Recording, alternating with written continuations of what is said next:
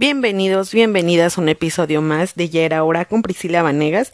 Y en este episodio quiero comentarles algo que me he estado dando vueltas en la cabeza porque para empezar vi un documental chiquito de Netflix que me llamó mucho la atención que era de cómo se hacían los diamantes y algo tenían relación también con cuestiones de los vinos.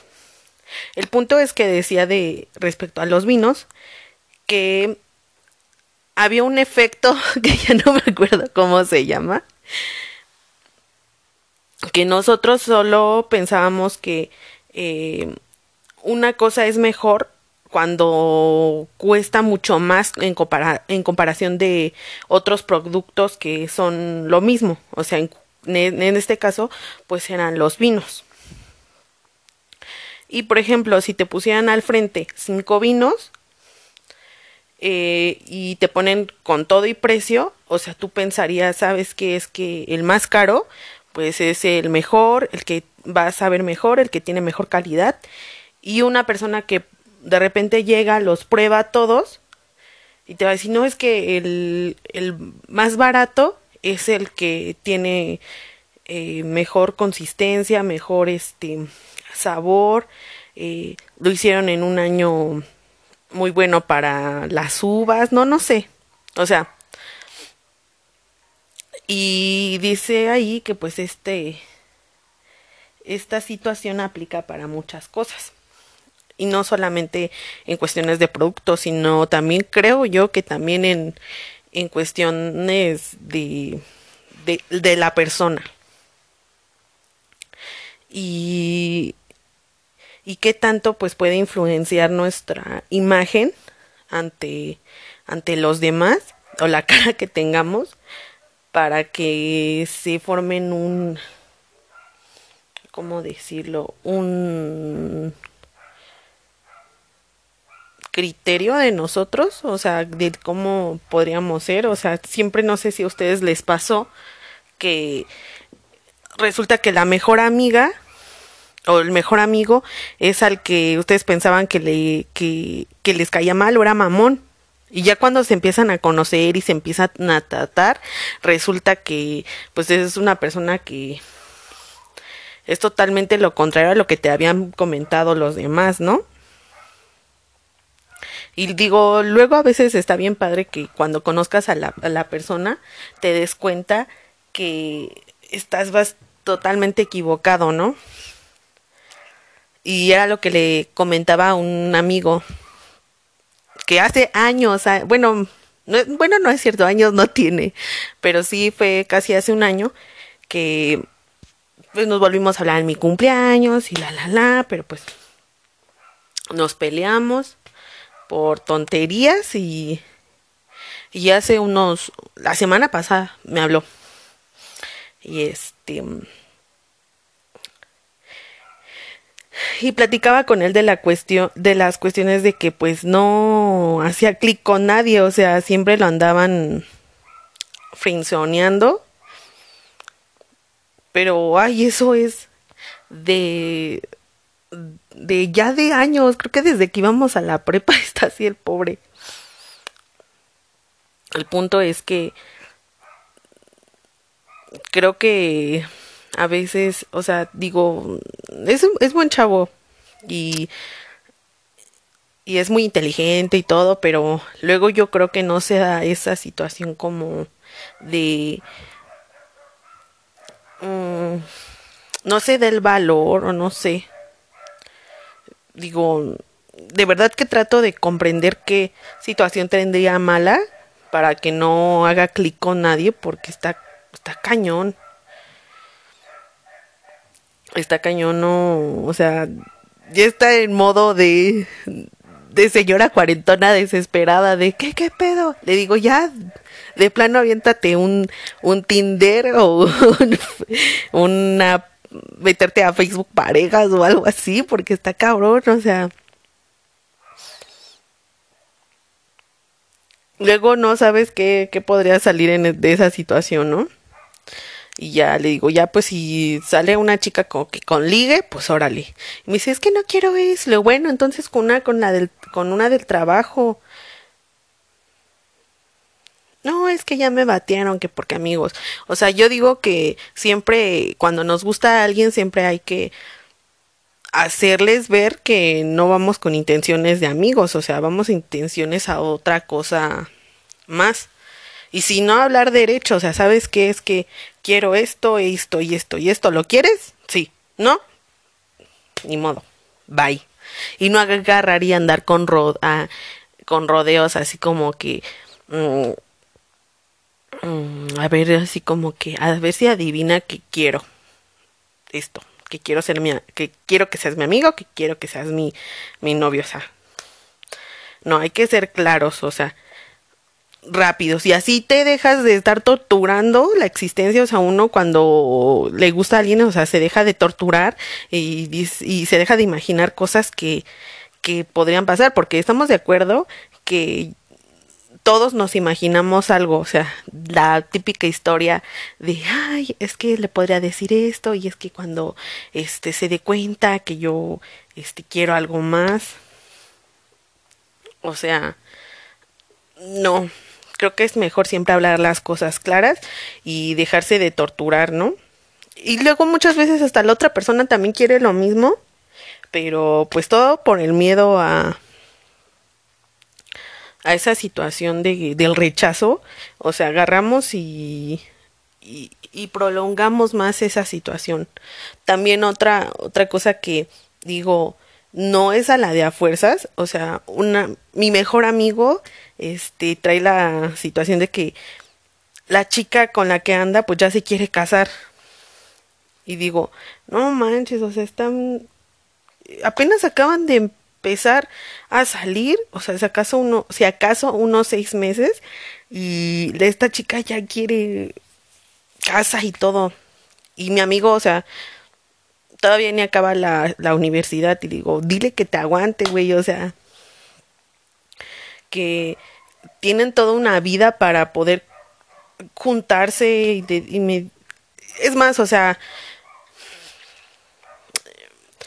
cuando yo, bueno, yo creo que cuando encuentras esa persona con la que quieres eh, vivir tu vida, casarte y demás, o sea, no lo vas a ni siquiera ni dudar. Y él, o sea, está en que la duda, en que sí, en que no, en que sí la quiero, pero, o sea, no, ahorita no, esto no va tan rápido, o sea, no quiero que vaya tan rápido, todavía tengo cosas que hacer, o sea, no, no, no, no en esas situaciones creo que tenemos que ver, como les decía en un episodio, ver qué tan flexibles podemos ser en algunas cosas, de que sí quiero, de que no quiero, o lo podemos, o es una situación que quiero postergar. O sea, creo que sí hay que hablarlas. O sea, yo sé que va a sonar como que muy mm, sí, o sea, como que no se puede hacer como una situación de contrato porque a veces no, no surgen así las cosas, ¿no? Pero pues creo que está mejor tener las cosas claras y no hacerse falsas expectativas, porque a lo mejor uno quiere casarse y el otro no, el otro quiere tener niños y el otro no. No sé, o sea, yo digo que siempre hay que tener una comunicación tanto con los amigos como con las personas que te gustan, como con las personas que son tu pareja. Porque si no, o sea, ¿qué, qué pasa? O sea, siempre vamos a suponer cosas eh, que no son. Y no sé ustedes qué piensen, qué piensen al respecto. Eh, solo les puedo contar que a veces hay situaciones que uno le sorprenden y que dices me caen de sorpresa, ¿no? En toda una semana, o sea, digo, todo esto del que les, de, carajo, de que les estoy platicando, de mi amigo de, que andaba ahí, dando lata, y el otro que se va a casar, y ay no, es un show, o sea, sí fue de shock es, esa semana, o sea, por eso ya ni siquiera le subí nada, porque estaba bien cañón y yo dije, no, hay que, hay que empezar a comunicarnos más porque, porque no se, no se puede con eso. Bueno, digo, con mi amigo, el que se va a casar, digo, platico mucho y sabe lo que pienso respecto a, a su bodorrio y le dije, es más, yo hablo con la chica y vemos que show, este, para que se aguante tantito, que si la quieres de verdad, pero ahorita no te quieres casar. Pero no. No, pues obviamente no se va a poder, o sea, es una situación que él tiene que arreglar. Y de mi otro amigo, pues sí dije, no manches. No, esto no se puede. Y digo, no se puede porque pues ya la gente cambia y dices, ya no puedo decir que, ya no le puedo decir que sí. Afortunadamente, no toda la vida te gusta la misma, la misma, la misma gente y la gente cambia, ¿no? como le dije, Ay, bueno, les, les voy a platicar así. El chico este quería que saliéramos otra vez y yo, bueno, mi ex amigo quería que saliéramos otra vez. Y yo le dije, ¿sabes qué? Es que, no, pues sí, hace todavía unos mesecillos todavía me gustabas, mucho, muchísimo, pero pues ya no, compadre, ahorita ya no. y digo, me hubiera gustado que se hubiera evitado, evitado tantos rodeos y que me lo hubiera dicho directamente para uh, no hacerle ni perder mi ni que me hiciera perder mi tiempo ni yo el suyo. Y digo, sí me molestó un poco porque yo dije, no manches, o sea, cuando yo se lo dije, o sea, era para que pues viera qué onda, ¿no? O sea, si también teníamos el mismo gusto, yo fui así directa y él todavía con muchos rodeos y también después de cuánto tiempo. Digo, no, no puede ser posible. Digo, afortunadamente yo fui la que dije, no sabes que no, muchas gracias, compadre. Ahí estamos para cuando quieras, este, eh, enterrar, este, ¿cómo le dije? Ay, creo algo así como eh, cuando quieras que ocultemos al muerto o algo así, como una situación de compañerismo, o sea, de que puedes contar conmigo cuando quieras, pero, o, pero en esa situación ya, ya no, es demasiado tarde.